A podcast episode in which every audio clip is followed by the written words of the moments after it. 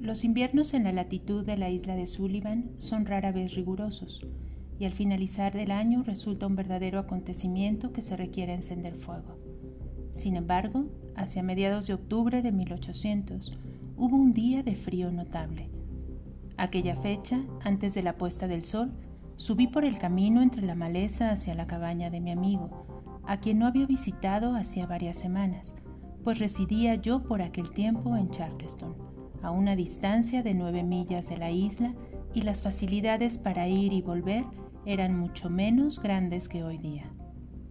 Al llegar a la cabaña, llamé, como era de mi costumbre, y no recibiendo respuesta, busqué la llave donde sabía que estaba escondida.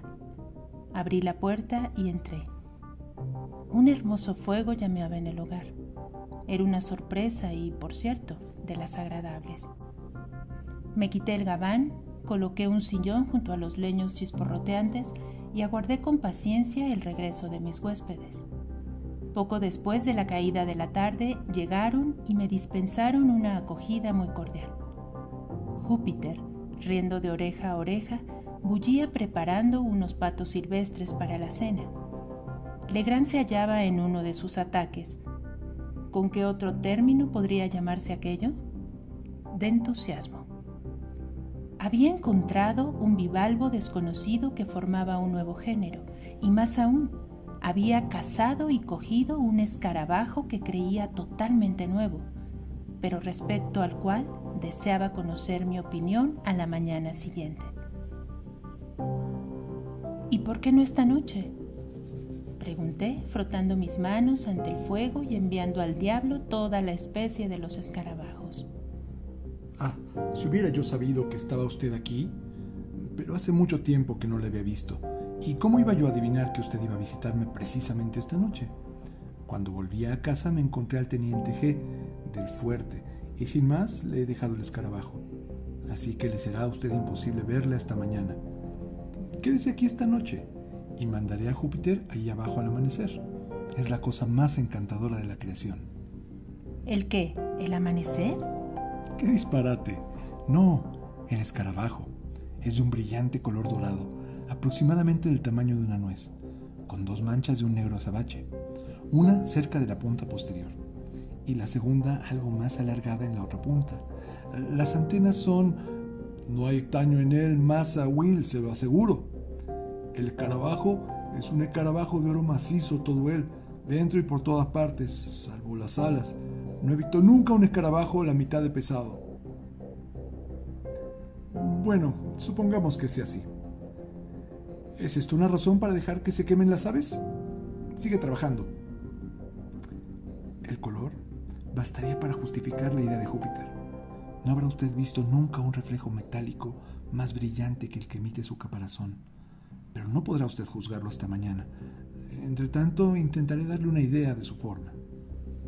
Dijo esto sentándose ante una mesita sobre la cual había una pluma y tinta, pero no papel. Buscó un momento en un cajón sin encontrarlo. No importa, esto bastará. Y sacó del bolsillo de su chaleco algo que me pareció un trozo de viejo pergamino muy sucio, e hizo encima una especie de dibujo con la pluma. Mientras lo hacía, permanecí en mi sitio junto al fuego, pues tenía aún mucho frío. Cuando terminó su dibujo me lo entregó sin levantarse. Al cogerlo, se oyó un fuerte gruñido al que siguió un ruido de rasgadura a la puerta. Júpiter abrió y una enorme terranova perteneciente a Legrand se precipitó dentro y echándose sobre mis hombros me abrumó a caricias, pues yo le había prestado mucha atención en mis visitas anteriores. Cuando acabó de dar brincos, miré el papel y, a decir verdad, me sentí perplejo ante el dibujo de mi amigo. Bueno, dije después de contemplarlo unos minutos. Esto es un extraño escarabajo. Lo confieso, nuevo para mí. No he visto nunca nada parecido antes, a menos que sea un cráneo o una calavera, a lo cual se parece más que a ninguna otra cosa que haya caído bajo mi observación. ¿Una calavera? Oh, sí, bueno, tiene ese aspecto indudablemente en el papel. Las dos manchas negras parecen unos ojos, ¿eh? Y la más larga de abajo parece una boca. Además, la forma entera es ovalada. Quizás sea así, pero temo que usted no sea un artista, Legrand. Debo esperar a ver el insecto mismo para hacerme una idea de su aspecto. En fin, no sé. Dibujo regularmente, o al menos debería dibujar, pues he tenido buenos maestros, y me jacto de no ser del todo tonto. Pero entonces, mi querido compañero, usted bromea. Esto es un cráneo muy pasable. Puedo incluso decir que es un cráneo excelente, conforme a las vulgares nociones que tengo acerca de tales ejemplares de la fisiología, y su escarabajo será el más extraño de los escarabajos del mundo si se parece a esto. Podríamos inventar alguna pequeña superstición muy espeluznante sobre ello. Presumo que va usted a llamar a este insecto Scarubeus caput hominis o algo por el estilo. Hay en las historias naturales muchas denominaciones semejantes. Pero, ¿dónde están las antenas de que usted habló? ¿Las antenas? Estoy seguro de que debe usted ver las antenas. Las he hecho tan claras cual lo son en el propio insecto.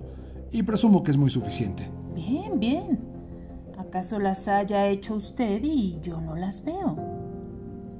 Y le tendí el papel sin más observaciones, no queriendo irritarle, pero me dejó muy sorprendido el giro que había tomado la cuestión.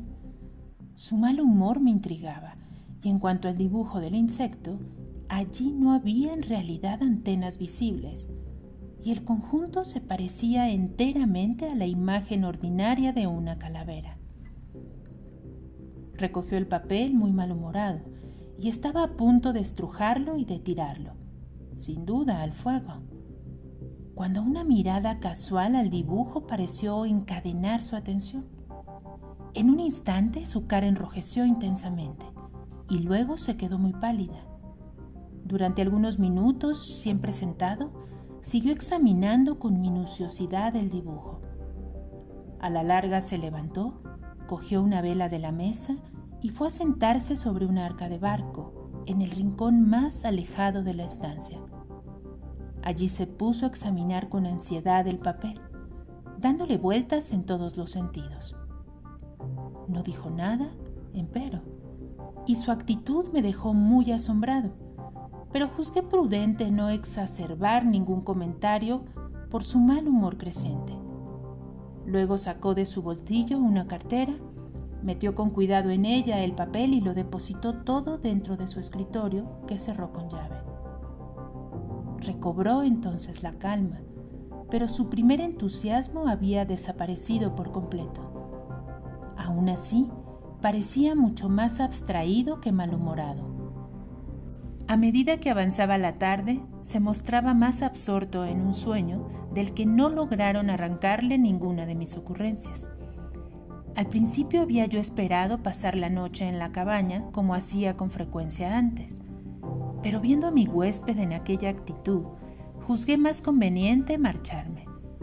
No me instó a que me quedase, pero al partir estrechó mi mano con más cordialidad que de costumbre un mes o cosa así después de esto, y durante ese lapso de tiempo no volví a ver a Legrand, recibí la visita en Charleston de su criado Júpiter. No había yo visto nunca al viejo y buen negro tan decaído, y temí que le hubiera sucedido a mi amigo algún serio infortunio. Bueno, Júpiter, ¿qué hay de nuevo? ¿Cómo está tu amo? Vaya, a decir verdad, Masa, no está tan bien como debería. ¿Que no está bien? Siento de verdad la noticia. ¿De qué se queja?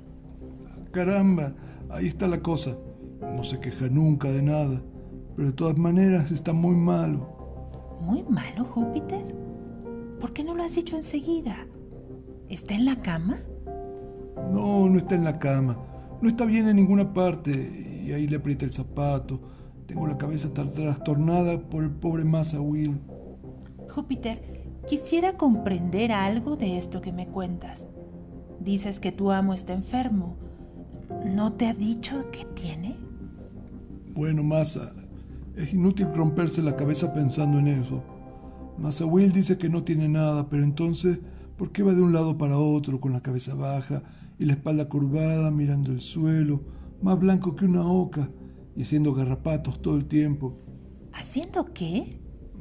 Haciendo números con figuras sobre una pizarra, las figuras más raras que he visto nunca. Le digo que voy sintiendo miedo. Tengo que estar siempre con un ojo sobre él. El otro día se me escapó antes del amanecer y estuvo fuera todo el santo día. Había yo cortado un buen palo para darle una tunda de las que duelen cuando volviese a comer, pero fui tan tonto que no tuve valor. Parece tan desgraciado. Eh, ¿Cómo? Ah, sí. Después de todo, has hecho bien en no ser demasiado severo con el pobre muchacho. No hay que pegarle, Júpiter, no está bien. Pero, ¿no puedes formarte una idea de lo que ha ocasionado esa enfermedad? O más bien, ese cambio de conducta? ¿Le ha ocurrido algo desagradable desde que no lo veo? No, Masa, no ha ocurrido nada desagradable desde entonces, sino antes. Y eso temo, el mismo día que usted estuvo ahí. ¿Cómo? ¿Qué quiere decir? Pues quiero hablar del escarabajo y nada más. ¿De qué? Del escarabajo. Estoy seguro de que Massa Will ha sido picado en alguna parte de la cabeza por ese escarabajo de oro. ¿Y qué motivos tienes tú, Júpiter, para hacer tal suposición? Tiene ese bicho demasiadas uñas para eso, y también boca. No he visto nunca un escarabajo tan endiablado. Coge y pica todo lo que se acerca. Massa Will le había cogido, pero enseguida le soltó. Se lo aseguro. Le digo a usted que entonces es sin duda cuando le ha picado. La cara y la boca de ese escarabajo no me gustan, por eso no he querido cogerlo con mis dedos, pero he buscado un trozo de papel para meterlo. Lo envolví en un trozo de papel con otro pedacito en la boca. Así lo hice. ¿Y tú crees que tu amo ha sido picado realmente por el escarabajo y que esa picadura le ha puesto enfermo? No lo creo, lo sé. ¿Por qué está siempre soñando con oro, sino porque le ha picado el escarabajo de oro? Ya he oído hablar de esos escarabajos de oro. ¿Pero cómo sabes que sueña con oro? ¿Cómo lo sé? Porque habla de eso hasta durmiendo, por eso lo sé. Bueno, Júpiter, quizá tengas razón, pero ¿a qué feliz circunstancia debo hoy el honor de tu visita? ¿Qué, quiere decir usted, Masa? ¿Me traes algún mensaje de Mr. Legrand? No, Masa, le traigo este papel. Y Júpiter me entregó una esquela que decía lo siguiente. Querido amigo, ¿por qué no le veo hace tanto tiempo? Espero que no cometerá usted la tontería de sentirse ofendido por aquella pequeña brusquedad mía, pero no, no es probable. Desde que le vi, siento un gran motivo de inquietud. Tengo algo que decirle, pero apenas sé cómo decírselo, o incluso no sé si se lo diré. No estoy del todo bien desde hace unos días, y el pobre viejo Júpiter me aburre de un modo insoportable con sus buenas intenciones y cuidados. ¿Lo creerá usted? El otro día había preparado un garrote para castigarme por haber escapado y pasado el día solo en las colinas del continente.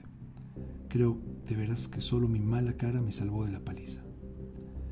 No he añadido nada a mi colección desde que no nos vemos. Si puede usted, sin gran inconveniente, venga con Júpiter. Venga. Deseo verle esta noche para un asunto de importancia. Le aseguro que es de la más alta importancia. Siempre suyo, William Legrand. El escarabajo de oro, Edgar Allan Poe.